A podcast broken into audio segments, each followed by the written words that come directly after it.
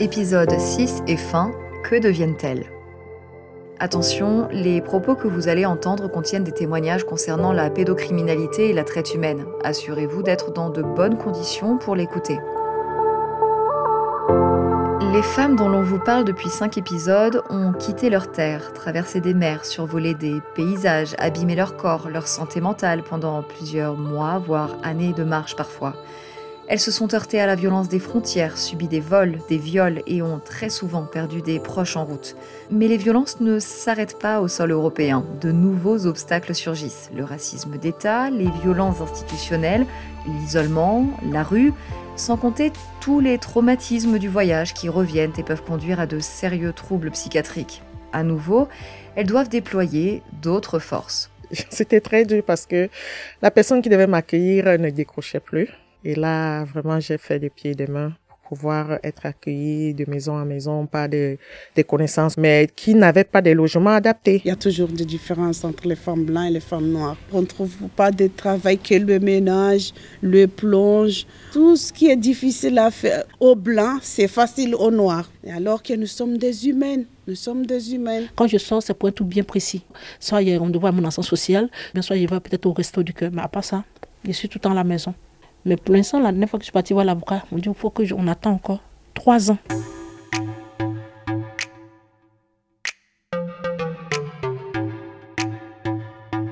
Je pense que c'est le drame à l'arrivée, la désillusion totale, surtout qu'en plus c'est souvent à partir du sol européen que en fait euh, les violences sont aussi graves. Certaines contractent généralement NIST, VIH euh, plutôt sur le territoire européen qu'avant. D'autant plus avec la désillusion de, des images, de ce qui est porté, que ça va mieux se passer de l'autre côté. quoi. Se retrouver à la rue quand vous arrivez, c'était pas ce que vous aviez forcément prévu. Euh, ou alors vous retrouvez euh, dans une halte ou à faire la queue pour trouver un hébergement citoyen. Voilà, ou dans une famille qui vous dit que vous êtes bienvenu, mais vous avez quatre mois et on vous prend vos papiers. Vous travaillez, vous êtes exploité. Enfin voilà, je pense qu'il y a une désillusion à l'arrivée qui est totale. quoi. Plus le parcours du combattant pour arriver à avoir ses fichus papiers que finalement vous n'aurez peut-être pas euh, parce que les motifs sont pas bons ou que c'est euh, le parcours du combattant à la croix la bannière, faut parler la langue, faut comprendre qu'il faut aller à droite, se rendre au guichet ou alors vous êtes là-bas, faut connaître le numéro 115 si quelqu'un vous dit pas, vous le faites pas. Du coup voilà, c'est l'enfer quoi. L'enfer. Il n'y a pas eu de petit guide. Bonjour à l'arrivée quoi. Comme vient de l'expliquer Nadège Passero de l'association Agir pour la santé des femmes, c'est souvent la désillusion une fois dans le pays d'arrivée, ici la France. Et le premier contact est souvent plein d'idées reçues, même dans les associations. La première chose à laquelle on pense, bien sûr, c'est que ces personnes sont affamées, épuisées. Mais parfois, en arrivant, la priorité, c'est de retrouver une certaine forme de dignité. Je m'appelle Zeynab Abdurrahmani. Je suis la présidente du collectif des femmes engagées comoriennes de France. Pour eux, les vêtements ou quoi que ce soit, ou l'argent ou à manger, c'est d'abord j'ai besoin de me laver. Et il reste des heures et des heures et des heures sous la douche. Et je dis, mais c'est pas possible. Là, déjà, j'ai l'impression je nettoie tout ce qui s'est passé pendant quatre mois de mon trajet. Et là, après la douche, à manger, et surtout, c'est banal ce que je veux dire, de se sentir bon. Déodorant. Une petite crème ou un petit parfum pour se sentir qu'elle est vivante, quoi. Je dis juste ça. Il a dit pour le moment, j'ai besoin que ça. Me laver, me doucher, une serviette et un vêtement pour me sentir que j'existe et que je suis une femme. Pour les femmes victimes de traite humaine, l'avocate Noémie Saïdi Cotier rappelle qu'il est très difficile d'en sortir, et encore plus pour les mineurs. J'invite n'importe qui à aller écouter un dossier de traite des êtres humains euh, nigériane, par exemple. Euh, la plus jeune des, femmes victimes dans le dossier, elle avait commencé à être prostituée euh, au bois aux alentours de Paris à 8 ans. Et c'était celle qui était la plus demandée. Les gens l'appelaient Baby.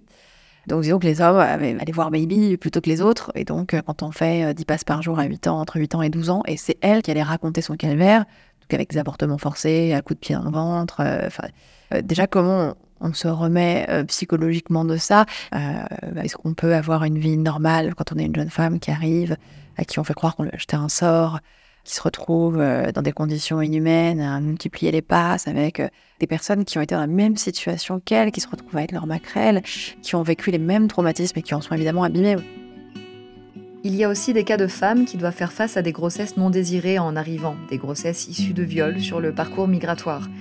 Souvent, les victimes font abstraction de cette réalité parce qu'elles n'ont pas le choix, jusqu'au jour où elles ne peuvent plus l'ignorer. Comme il a fait le déni de dire euh, voilà cet enfant je vais l'aimer, en fait j'ai pas subi et tout d'un coup durant l'accouchement ça a déclenché une souffrance et c'est donc ce rejet de dire je veux plus, je l'ai pas choisi, je l'ai pas voulu cet enfant. Et en même temps, en pensant à la personne qui lui a fait subir ces violences et ce viol, tout d'un coup, il pose un visage sur cet enfant. C'est un travail euh, qui va durer longtemps.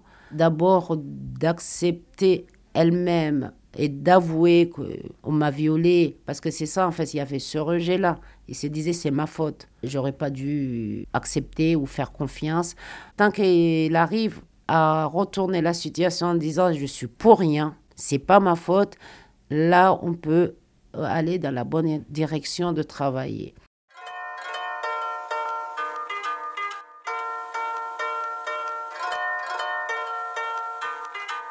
On a vu précédemment que les personnes transgenres migrantes cumulent les discriminations. Quand on est étrangère, qu'on ne parle pas la langue et que notre apparence ne relève pas de la norme binaire de genre, et si en plus on n'a pas de formation, ça peut être très difficile de s'insérer socialement dans une société européenne.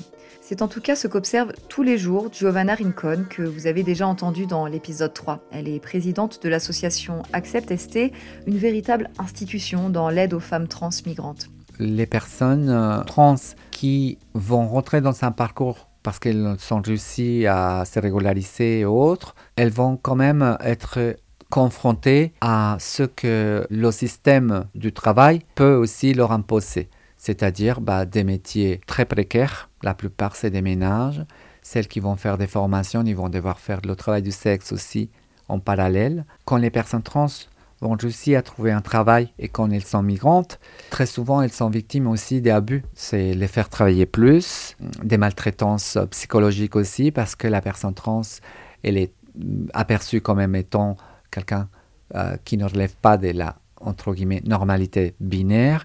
On a reçu pas mal des témoignages des personnes trans à qui leur euh, entreprise le disait, euh, bon, aujourd'hui, tu dois y aller dans cet endroit parce que c'est l'unique endroit où ils acceptent de voir une personne trans qui fait le ménage. Et tu dois comprendre la langue et le code. Comment tu peux avoir, par exemple, le CAF, l'aide de logement, n'importe quelle aide.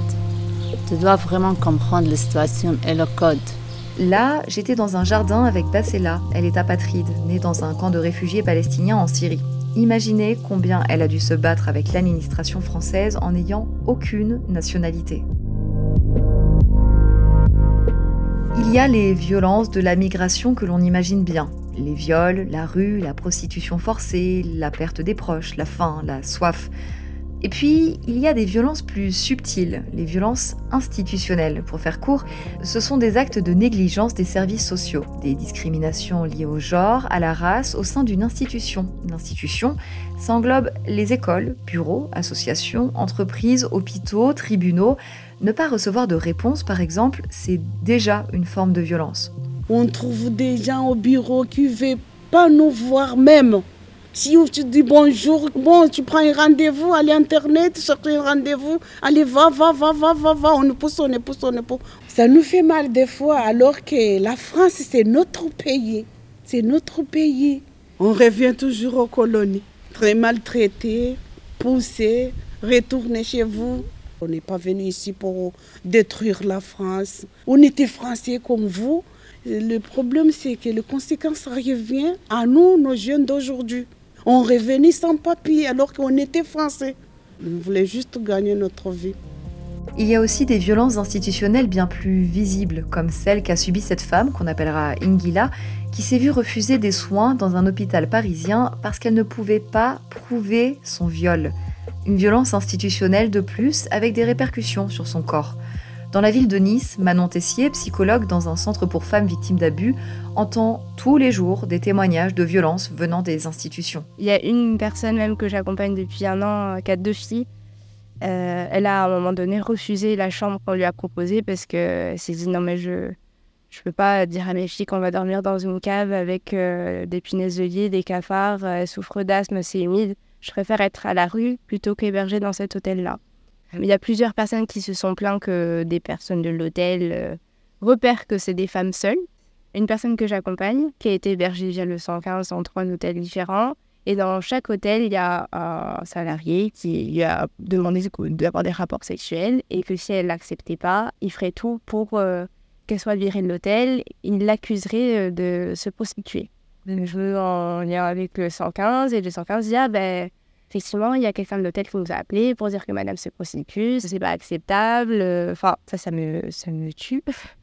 Parce que, effectivement, même dans les lieux où elles sont censées être mises à l'abri, elles sont victimes de violences, quoi. Construire une, image de la victime comme une victime absolue, c'est enlever ce pouvoir-là à ces femmes-là.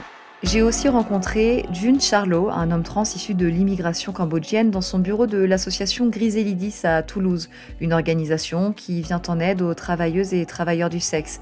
C'est un des seuls métiers accessibles quand on arrive dans un pays européen sans réseau, un métier qui divise l'opinion publique française, d'où l'importance pour June de complexifier cette notion de victime. Le départ est volontaire, même s'il y a parfois des niveaux de contrainte assez forts, les personnes ont toujours une marge de manœuvre, un pouvoir sur leur vie. Et c'est aussi important de voir ça parce que euh, bah sinon on a l'impression que ces personnes sont des espèces de victimes passives et en fait on construit aussi une image euh, d'une victime qui n'existe pas. Euh, certes il y a des euh, réseaux mafieux, organisations qui organisent, qui font payer, qui contraignent plus ou moins fortement les personnes, mais il faut voir aussi la question des rapports nord-sud, du contrôle aux frontières, de la difficulté à passer les frontières, etc. Pour nous c'est aussi et surtout et avant tout tout ça qui fait que les personnes vont être euh, exposées à l'exploitation, au travail forcé, euh, à la contrainte. Bien sûr que derrière, il y a des gens qui en profitent, il y a des responsabilités individuelles de ces fameux réseaux, mais avant tout, il y a aussi des politiques étatiques qui favorisent ces situations. Vous vous souvenez de Camille Schmoll? Elle apparaît souvent dans ce podcast. Elle a passé une dizaine d'années auprès de femmes ayant traversé la Méditerranée et pendant ses observations, elle a remarqué que la politique migratoire de l'Europe, puis les violences institutionnelles contribuent grandement à fragiliser les femmes. D'abord, euh, ça va être le passage par les institutions de l'asile qui est extrêmement long, qui est marqué par l'attente. Parfois, on fait un recours quand on a un refus. Donc, ça peut durer jusqu'à, euh, disons, deux ans avant d'avoir euh, éventuellement un statut euh, de réfugié ou une forme de protection temporaire. Mais euh, ça, c'est dans le meilleur des cas. Elles vont parfois se tourner vers des figures peu recommandables. Par exemple, il y a tout un marché du mariage, parce que parfois, se marier ou se paxer va être la seule solution pour accéder à un statut légal, stable. Là, on est vraiment au cœur de ce que fait la criminalisation des migrations. En vulnérabilisant les personnes, en les mettant dans des situations qui sont des situations de précarité et d'irrégularité surtout, on les oblige, on les pousse à se tourner vers des situations qui vont permettre une régularisation peut-être, pas sûr, et qui vont les mettre ces femmes en situation de violence domestique, d'exploitation. Donc c'est complètement paradoxal et au lieu de leur donner leur chance, on les remet encore euh, en situation de vulnérabilité. Certaines personnalités politiques se saisissent du problème. C'est le cas de Salima Yenbou. Cette députée européenne membre du parti Europe Écologie Les Verts s'est rendue à la frontière italo-française et a constaté les actes de maltraitance, comme elle le souligne, de la police française. Pour elle, la fin de la migration est un leurre. C'est tout le contraire qui se produit. Les problèmes euh, écologiques, c'est nous qui les avons créés. C'est nous qui euh, pourrissons la terre depuis des années.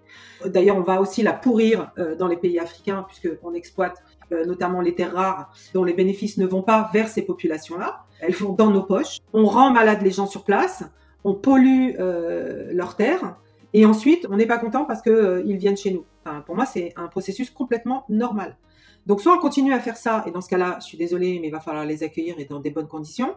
Soit on se dit, on accueille ceux qui arrivent en parallèle, on travaille sur le terrain pour que lorsque on exploite des terres rares, les bénéfices aillent vers ces populations-là. L'Europe doit vraiment revoir cette gestion aux frontières. Je crois que la Commission a du mal euh, à, se regarder dans le miroir et du coup, euh, elle freine des quatre pieds. La machine est lourde, mais bon, elle est lourde quand elle le veut bien, quoi. Alors, que deviennent-elles? Encore une question restée sans réponse précise, car elles ne sont ni victimes ni héroïnes, simplement humaines avec des forces et des faiblesses. Au vu de toutes les atrocités qu'elles subissent, il est bien sûr plus simple de s'arrêter à ce statut de victime. Mais même si c'est l'une de leurs réalités, peut-être faudrait-il regarder plus loin, tenter de comprendre pourquoi certaines femmes quittent leur pays et d'autres pas. On vient de vous dresser un tableau très négatif. Comment ne pas l'être C'est bel et bien ce que l'on a observé sur le terrain auprès de femmes migrantes, d'associations, de chercheuses. Mais malgré toutes ces difficultés indéniables, on n'a rencontré aucune femme qui songeait à baisser les bras. Tant qu'elles seront vivantes, elles ne lâcheront pas.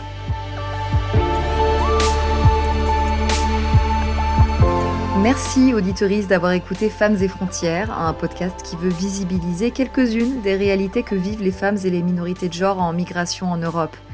Merci à Johanna Cincinnatis pour sa lumière et son dessin que vous voyez en couverture. Un énorme merci à toutes ces personnes qui ont accepté de témoigner, celles qui nous ont aidés dans notre recherche de la vérité. Ce podcast est dédié à toutes les femmes avec un parcours de migration. Ces survivantes, ces combattantes, d'où qu'elles viennent, et où qu'elles aillent.